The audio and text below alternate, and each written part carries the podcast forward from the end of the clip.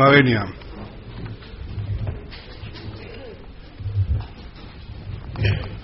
Mientras la prensa gráfica va tomando posiciones, diré que la tradición de este premio, de esta ceremonia, es empezar con música.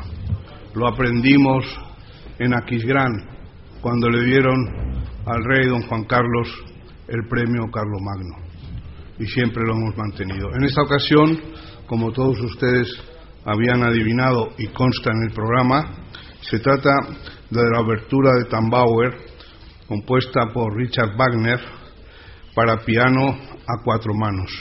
Ha sido interpretada por Breno Ambrosini y Bernadetta Katz. Lo hemos elegido primero porque nuestro premiado es un germanista insigne y segundo porque los intérpretes son dos compatriotas suyos italianos. Pero escuchar a Wagner no nos ha puesto en trance de invadir ningún país. Entonces, eh, creo que ya es el momento en que debo proceder a leer el acta de esta mm, trigésimo tercera edición del Premio de Periodismo Francisco Cerecedo, que dice así. En la sede de la asociación, el jurado del trigésimo tercer Premio mm, de Periodismo Francisco Cerecedo, presidido por César Antonio Molina e integrado por Pepa Bueno, Diego Carcedo, Juan Pablo Colmenarejo, Javier García Vila, Jesús Maraña, Rosa Paz, Carmen del Riego, Ignacio Rodríguez Burgos, Gabriel Sanz, Paul Tobin, José Ignacio Torreblanca, Juan Pedro Valentín y Miguel Ángel Aguilar, que actuó como secretario sin voto, acordó otorgar el premio a Claudio Magris.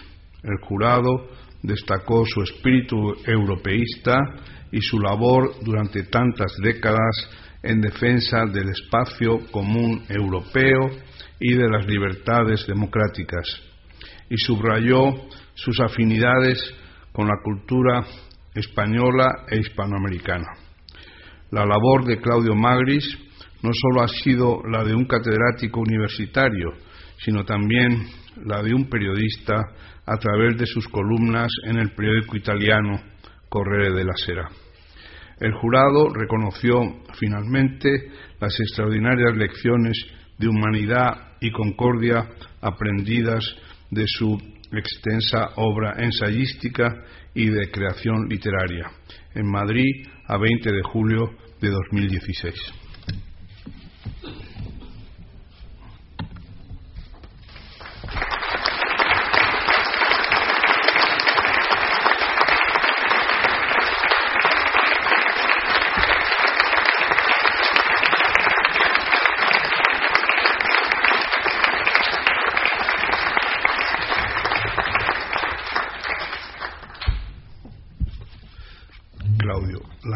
Se tiene de pie, se puede poner en vertical.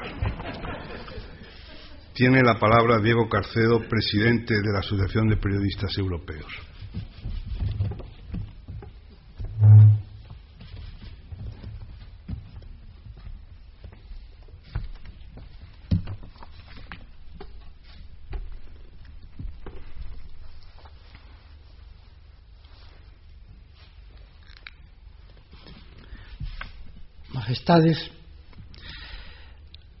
Los premios Francisco Cerecedo que la sección española de la Asociación de Periodistas Europeos viene concediendo desde hace 33 años se enriquecen esta noche con el nombre del profesor, escritor y periodista Claudio Magris entre los ganadores. Nuestra asociación, cuyos orígenes y vocación es el respaldo profesional al proceso de integración de Europa, siente una doble satisfacción con esta decisión del jurado presidido por el ministro de Cultura César Antonio Molina e integrado por un elenco de profesionales de primera fila de la comunicación. El proceso europeo no pasa por sus mejores momentos. A los problemas derivados de la crisis económica han venido a unirse en los últimos tiempos el Brexit, la falta de solidaridad de algunos países miembros ante el drama de los refugiados, la amenaza terrorista, la presencia creciente de movimientos radicales y demagógicos que cuestionan su futuro, la inquietud generada por el relevo en la presidencia de los Estados Unidos y un largo etcétera. Nuestra Unión Europea, además, está rodeada de conflictos armados como el de Ucrania o la guerra de Siria, cuyas víctimas se cuentan ya por centenares de miles. Todo sin olvidar la situación en Turquía, donde la represión que siguió al intento de golpe de Estado contra el presidente Erdogan ha llevado a prisión a muchas decenas de millares de personas, entre ellas centenares de colegas nuestros, cuyos medios han sido clausurados y sus periodistas encerrados desde hace semanas sin posibilidad de defenderse y sin que sobre ellos pese más acusación que la de no compartir las ideas y actuaciones del Gobierno.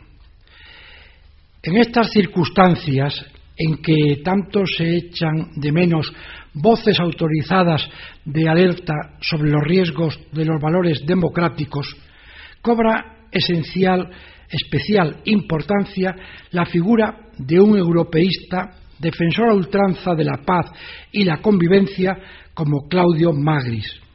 Claudio Magris es uno de los intelectuales más admirados y respetados del continente su obra literaria rebosa europeísmo en todas sus páginas, tanto da que se trate de libros como de sus múltiples trabajos periodísticos. Defensores como el de esta iniciativa que hoy conocemos como Unión Europea son imprescindibles para que aquel sueño de sus promotores siga adelante. Nuestra asociación se siente muy satisfecha en reconocerle esa aportación junto con nuestra admiración. Enhorabuena, señor Magris. Sabemos que usted ya ha recibido muchos premios importantes, entre ellos nuestro Princesa de Asturias, pero este de hoy que perpetúa el recuerdo de Francisco Cerecedo, otro gran europeísta y un maestro del periodismo, quiere incorporar el reconocimiento que desde la valoración profesional sentimos sus colegas españoles, integrantes de la Asociación de Periodistas Europeos. Su aportación al proyecto europeo es muy grande estamos seguros que usted la seguirá manteniendo viva y nosotros seguiremos tomándola como ejemplo. El jurado, insisto, ha hecho una excelente elección y quiero aprovechar para agradecérselo. Lo mismo que deseamos agradecer el patrocinio del BBVA, que desde sus comienzos, hace más de tres décadas, viene haciendo posible la concesión de este premio y la celebración de esta velada. Francisco González, con su compañía, nos honra un año más y da valor a este acto.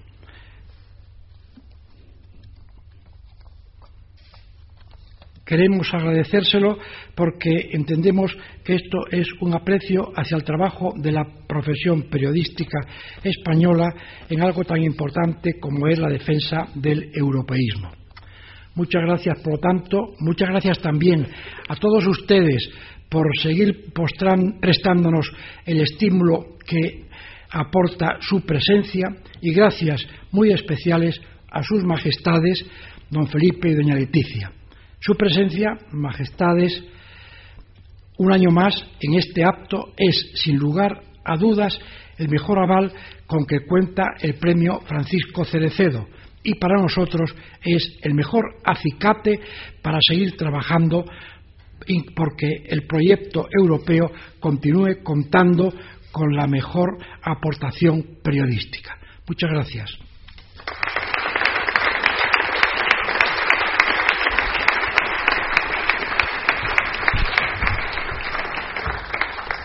Tiene la palabra el presidente del jurado, César Antonio Molina.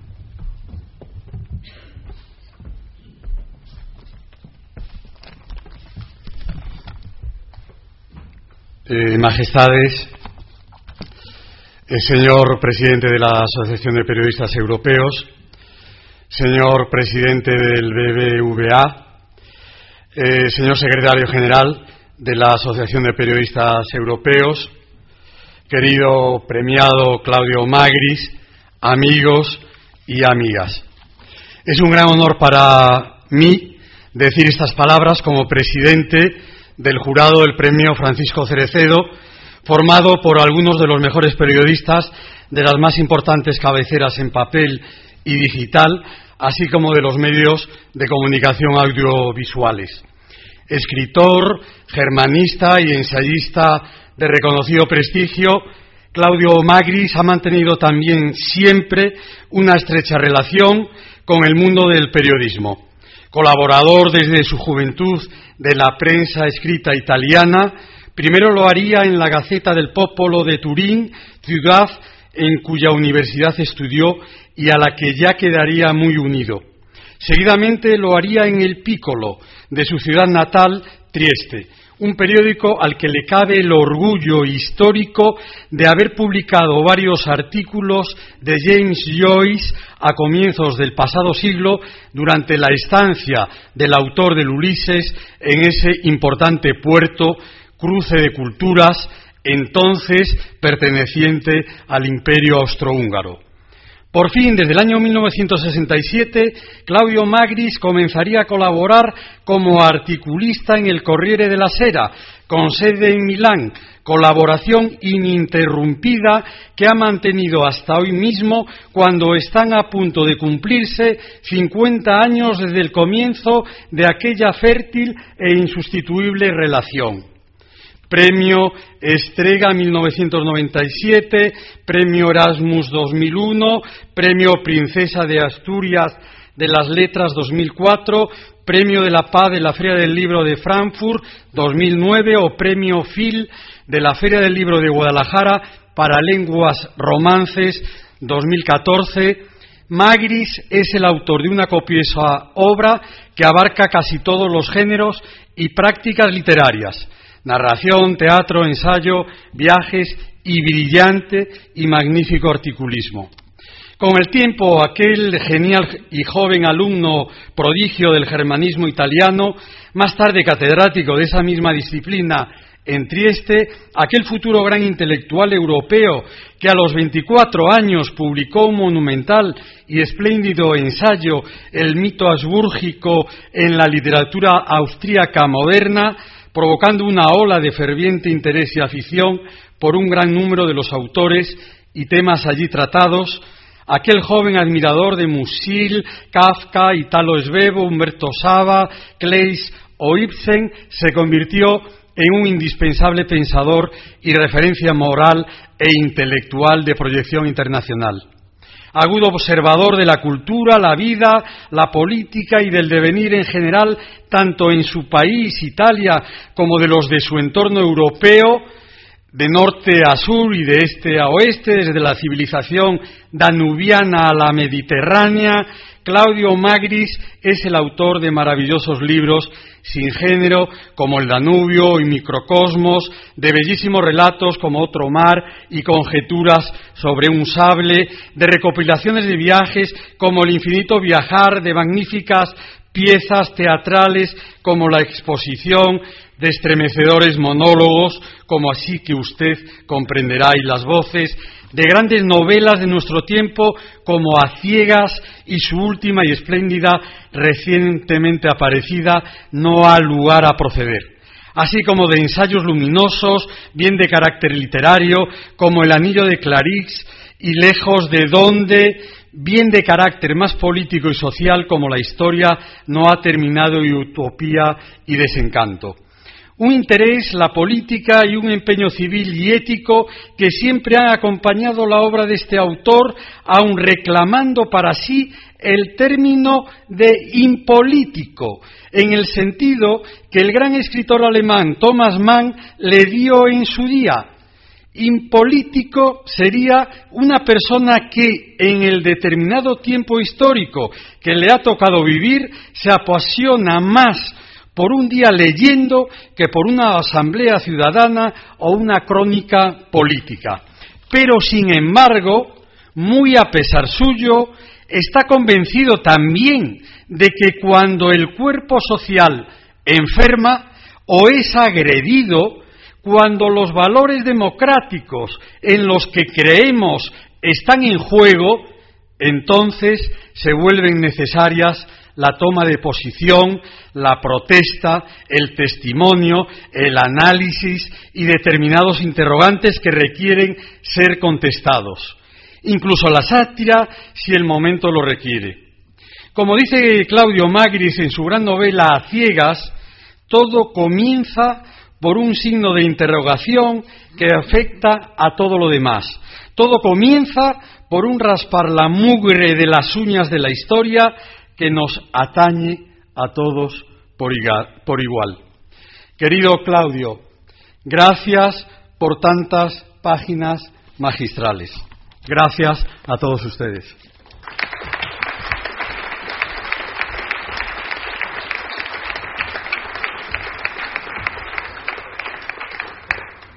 Tiene la palabra el premiado Claudio Magris.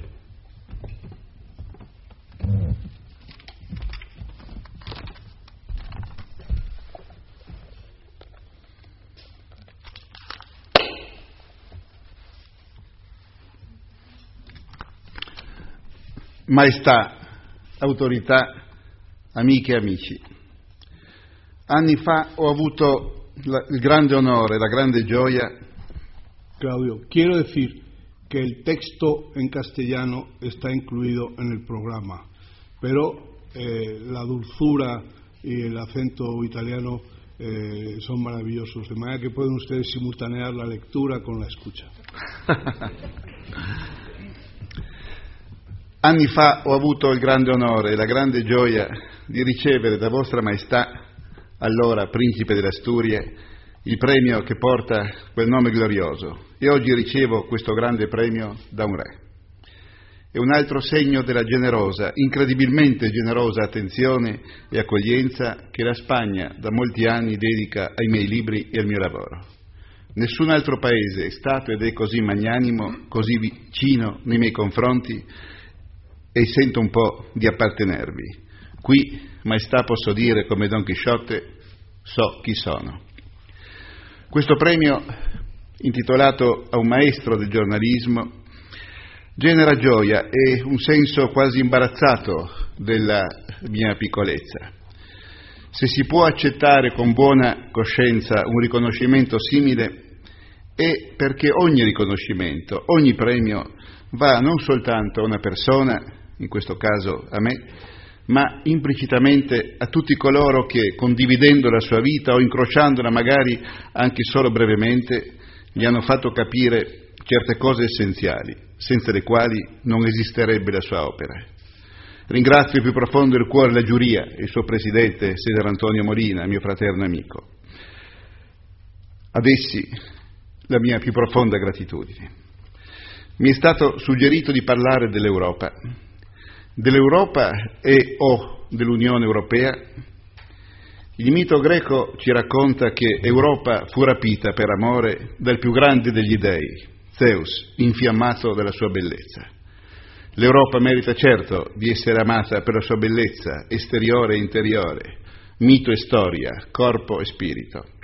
Oggi a rischiare di affondare e non nelle acque di uno splendido mare in groppa a un toro di vino non è l'Europa ma l'Unione Europea. Crediamo di sapere cosa sia, ma è certo difficile definire l'Europa, la sua cultura, la sua unità nella sua incredibile varietà. Forse però se ne possono indicare alcuni valori fondamentali. A differenza di altre grandi civiltà, l'Europa, sin dalle sue origini, ha posto l'accento non sulla totalità statale, politica, filosofica, religiosa, bensì sull'individuo e sul valore universale di alcuni suoi diritti inalienabili. Dalla democrazia della polis greca al pensiero stoico e cristiano col suo concetto di persone, dal diritto romano con la sua tutela concreta dell'individuo all'umanesimo che ne fa la misura delle cose, dal liberalismo che proclama le intoccabili libertà al socialismo che si preoccupa del loro esercizio concreto e della possibilità di vivere una vita dignitosa, il protagonista della civiltà europea è l'individuo, che la letteratura e l'arte raffigurano nella sua irripetibile e inesauribile complessità, che Kant proclama essere un fine e mai un mezzo. La civiltà europea contiene un grande potenziale antitotalitario ed è stata la culla dei diritti umani universalmente validi per tutti gli uomini, i principi universali che trascendono ogni orizzonte storicamente limitato e dunque pure l'orizzonte europeo e gli interessi dell'Europa. Antigone afferma le, cito, leggi non scritte degli dei, che nessuna legge positiva dello Stato può violare. Di qui si arriverà, in un lungo e contorto processo, agli inalienabili diritti di tutti gli uomini, proclamati dalla Costituzione americana del 1776, da quella francese del 1792, sino ai diritti civili che comprendono pure la disobbedienza civile formulata da Thoreau nei riguardi dello Stato quando esso violi quei diritti, la cui estensione e attuazione sono tuttora in corso, anche se contraddette da tante situazioni di barbarie. Questa universalità è il contributo fondamentale della civiltà europea, anche se gli Stati europei sono stati i primi a violare questi principi da loro stessi proclamati, si pensi, ma sono solo pochi esempi fra i molti, al colonialismo, alla depredazione e distruzione di tante altre civiltà e culture, alla innominabile tratta degli schiavi, alle inumane condizioni di lavoro e di miseria imposte a milioni di uomini privati di ogni dignità, ai genocidi compiuti in nome di ideologie, prodotto squisitamente europeo, alla Shoah, culmine delle atrocità. Non c'è Stato europeo che non abbia i suoi scheletri nell'armadio, ma la condanna morale dei crimini commessi dall'Europa nasce da quei principi universali e da quelle regole politiche e giuridiche che li tutelano, elaborati non solo, ma in misura eminente dalla civiltà europea. C'è inoltre un modo squisitamente europeo di concepire il rapporto fra l'individuo e la società, ossia gli altri. Sin da Aristotele l'individuo è concepito come zoon politikon, animale politico, cittadino della polis, della comunità, che esiste in rapporto con gli altri, diversamente dalla concezione anarco-capitalista oltrà così enfatizzata negli ultimi anni dal pensiero unico oggi dominante. Essere animale politico significa rifiutare ogni livellamento collettivo, ma sentire di vivere nel rapporto con gli altri, significa sapere che la qualità della nostra vita comprende quella di chi vive intorno a noi, del mondo in cui viviamo. Significa sentirsi partecipi di un comune destino. Non si tratta di buoni sentimenti caritatevoli, ma del senso concretamente umano del proprio essere, che si estende al di là della nostra immediata persona. Da Mann a Eliot, da Croce a Hazard, da Chabot a De Rougemont, a Auerbach, a Ortega y Gasset e a tanti altri, la cultura europea è stata considerata una unità variegata, una radice comune di tante differenze, come quelle che Brunetière, nella sua letteratura europea del 1900, considerava un terreno comune sottostante alle diverse letterature nazionali. Mazzini, nel suo saggio D'una letteratura europea del 1829, richiamava le parole di Goethe su una letteratura europea che nessun popolo avrebbe potuto considerare unicamente sua, ma alla cui fondazione avrebbero contribuito tutti i popoli. Oggi molti pericoli minacciano questa simbiosi di unità e varietà che caratterizza l'Europa.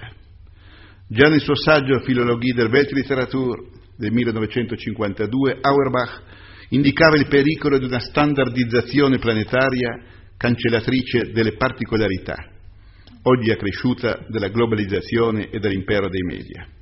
Se questo è certo un pericolo, ce n'è un altro, complementare e contrario e forse ancora più insidioso, la febbre identitaria, i regressivi micronazionalismi che vagheggiano una identità pura e chiusa in se stessa, endogamica e mortale.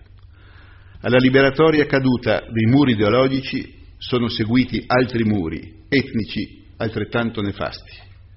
La diversità è un valore che va difeso, ma nel senso di appartenenza a una identità più grande, così come Dante diceva che aveva imparato ad amare fortemente Firenze bevendo l'acqua dell'Arno, la quale gli aveva fatto capire e sentire che la nostra patria è il mondo, come il mare per i pesci.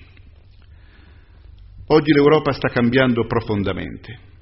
Molti suoi nuovi cittadini provengono da paesi e tradizioni culturali diverse, in un processo che non è certo privo di difficoltà e domani potrebbe assumere proporzioni drammatiche e insostenibili ma è un arricchimento che prosegue la tradizione europea di apertura e di integrazione, di identità che si trasforma nel tempo senza snaturarsi. In Europa popoli e civiltà oggi si incontrano e si mescolano, visioni religiose, politiche e sociali vivono fianco a fianco, in un politeismo di valori. Occorre elaborare una cultura, osserva Todorov, capace di conciliare il relativismo etico il dialogo paritetico con le altre culture e diversità, con un quantum di irrinunciabile universalismo etico, con la fede in pochi valori assoluti, non negoziabili e indiscutibili, fondamento di ogni umanità e società civile, quali ad esempio, ma è solo un esempio, l'uguaglianza di diritti indipendentemente dall'identità etnica, religiosa e sessuale. Le leggi degli dei di Antigone pochissimi irrinunciabili principi possono anche non essere scritte, come si dice nella tragedia di Sofocle, ma sono incancellabili. Oggi è più che mai necessario un vero Stato europeo, federale, decentrato, ma organico nelle sue leggi, rispetto al quale gli attuali Stati siano quello che oggi sono le regioni per i singoli Stati. Oggi i problemi non sono più solo nazionali, sono europei Ogni crisi politico-economica di un singolo paese coinvolge l'Europa. L'immigrazione è un problema europeo ed è ridicolo che sia regolato in modo diverso in un paese e in un altro.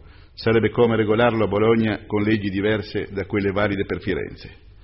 Il mercato finanziario globalizzato, con le sue chance e i suoi pericoli, travalica le frontiere e deve essere fronteggiato da uno Stato non più nazio- solo nazionale.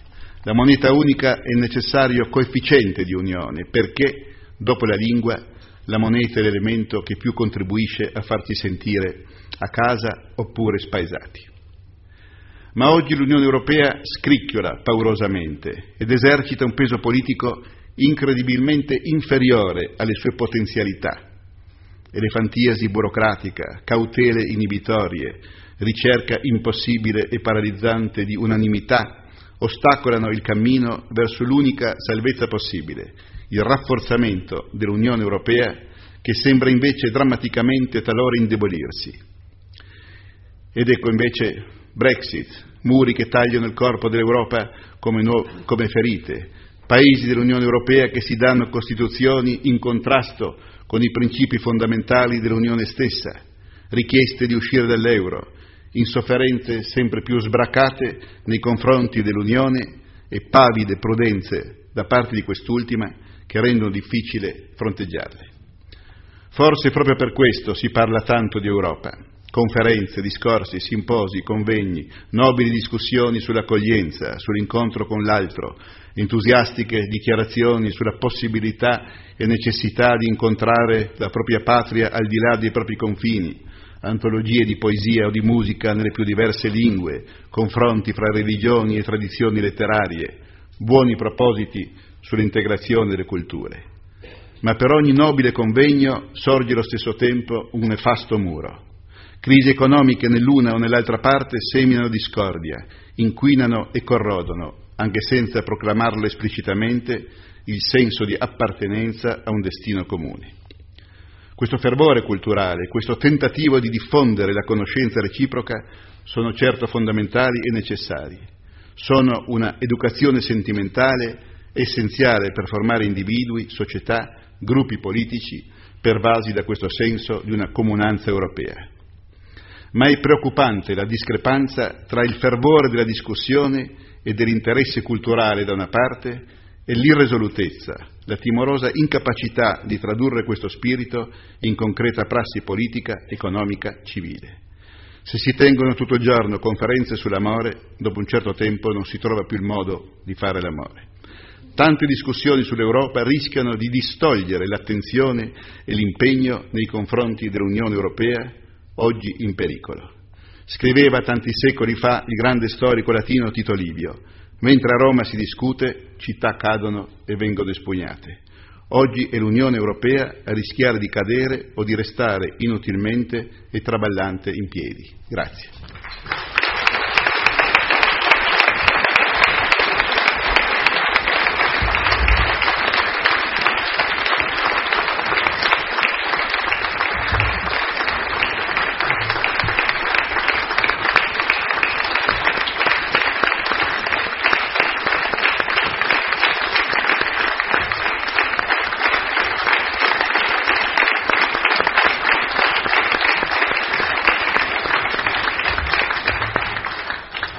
Tiene la palabra Su Majestad el Rey.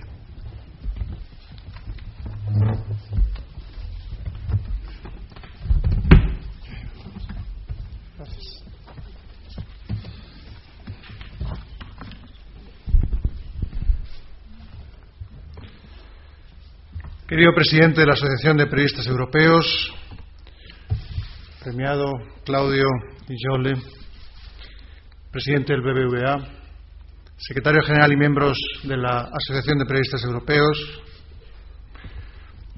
familia Cerecedo, miembros del jurado, señoras y señores. A la reina y a mí nos alegra, de verdad, acudir una vez más a esta cita al premio Francisco Cuco Cerecedo, en la que se reconoce y ensalza el periodismo de calidad. Basta mirar la lista de premiados para entender y compartir esta afirmación. Un periodismo que con responsabilidad y profesionalidad se ha autoimpuesto la noble misión de informar y de formar a los ciudadanos, de aportar con objetividad, veracidad y sentido crítico la información precisa para que cada persona pueda construir sus propios y legítimos juicios de valor sobre la realidad social, política, cultural o económica y tomar sus decisiones. Es esta también una ocasión personalmente muy grata, pues nos permite para estar aquí, compartir esta cena con todos vosotros y compartir un tiempo con profesionales de la información de diferentes ámbitos, de diferentes medios y sectores, y también con otros invitados que son habituales de esta, de esta cita. En una celebración que siempre resulta, aparte de agradable, pues interesante y enriquecedora. Son ya décadas de compartir con vosotros un día tan especial. En esta convocatoria, en esta edición del, del premio, el jurado ha decidido otorgar el Cerecedo a Claudio Magris, profesor y escritor italiano que, como él y los demás han recordado, recibió el entonces príncipe de Asturias de las Letras de 2004. Fue además la primera edición en la que acudimos la reina y yo juntos. Magris es uno de los más importantes germanistas contemporáneos y un europeísta convencido, como bien nos ha dicho el presidente del jurado. Señero y ejemplar. Nuevamente, Claudio, doce años después, me da mucha alegría poderte entregar este premio y felicitarte. Enhorabuena, querido profesor. Esta decisión del jurado confirma una vez más que nuestro galardón está abierto al mejor periodismo, al pensamiento crítico, sin atender a fronteras nacionales ni lingüísticas, como ha quedado probado con tantos ilustres premiados anteriores. Hoy se pone de relieve nuevamente que la APE, la Asociación de Periodistas Europeos, que es un orgullo presidir honoríficamente, mantiene intacto su compromiso crítico con la integración europea, sobre todo en estos tiempos de dificultades y de necesidad de consolidar un rumbo claro, creíble y sostenible para la Unión. Y mantiene igualmente nuestra asociación su trabajo y desvelo por conservar y promover los valores esenciales de un oficio tan necesario, incluso decisivo, en tiempos como los actuales, cuando la revolución tecnológica y de la información alumbra un mundo nuevo. Los ciudadanos necesitan, hoy más que nunca, entender con claridad lo que sucede y conocer las consecuencias que para su vida y para el conjunto de la sociedad tiene este momento crucial que atraviesa la historia de la humanidad. Y en esta tarea trascendental, de gran responsabilidad y que debe merecer también la confianza permanente de los ciudadanos, el buen periodismo es una herramienta imprescindible. Claudio Magris comparte y propugna efectivamente esos mismos principios que tan magistralmente sabe plasmar en las páginas de un medio tan prestigioso como Il Corriere della Sera. Y se ha opuesto a las posiciones dogmáticas que pretenderían doblegar la realidad. Y busca siempre la verdad, consciente, como señalaba Camus, de que muchas veces a los periodistas les corresponde hablar por aquellos que no pueden hacerlo. Porque los periodistas, como también se ha dicho con autoridad, deben ser los servidores escrupulosos de verdades por cuyo enunciado a menudo afrontan grandes riesgos. Claudio Magris representa el amor por la palabra cuidada y certera, por la definición precisa de la realidad y por el compromiso integrador. Al ensayista, al autor del Danubio, de A Ciegas o de Microcosmos, se añade el Magris columnista, el periodista crítico y preciso, decidido a evitar que la actualidad pueda tergiversar la realidad. Y también el que defiende los valores europeos y rechaza los totalitarismos. El que entiende que los principios han de sobreponerse a los momentos y que promueve una sociedad unida y desarrollada. Representa también la Europa que irradia derechos y libertades y vigila que se cumplan esos deberes porque sabe que si desertara de hacerlo acabaría importando las esclavitudes que siempre ha combatido. Impulsa una, una Europa solidaria, crítica e inconformista, que solo prevalecerá en la suma y no en la división.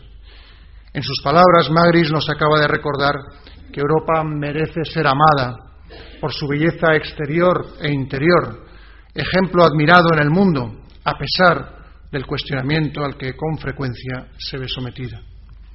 Esta Europa, que tampoco es perfecta como nada en el mundo, requiere cuidados y atenciones, pero sobre todo sólidas convicciones. Porque a nuestro proyecto de integración le sucede como a las libertades. No se conquista de una vez para siempre. Hay que luchar continuamente por él. Más aún si se ve afectado por la erosión y el, desgaste. Así también la Unión Europea, para sostenerse y progresar, necesita que los europeos recordemos su origen, defendamos sus valores, reconozcamos sus éxitos y logros, que seamos conscientes del coste inasumible que supondría su degradación. Señoras y señores, quiero terminar animando a la Asociación de Periodistas Europeos a que mantenga su empeño por la defensa de Europa y de las libertades. Y quiero también terminar expresando mi reconocimiento y agradecimiento al patrocinador de este premio, al Banco BBVA, por la determinación que muestra en favorecer el, mejor periodismo. Gracias a todos y a Claudio Magris, en su lengua, le mie più sentite congratulazioni per questo successo e per la sua magnifica carriera. Grazie.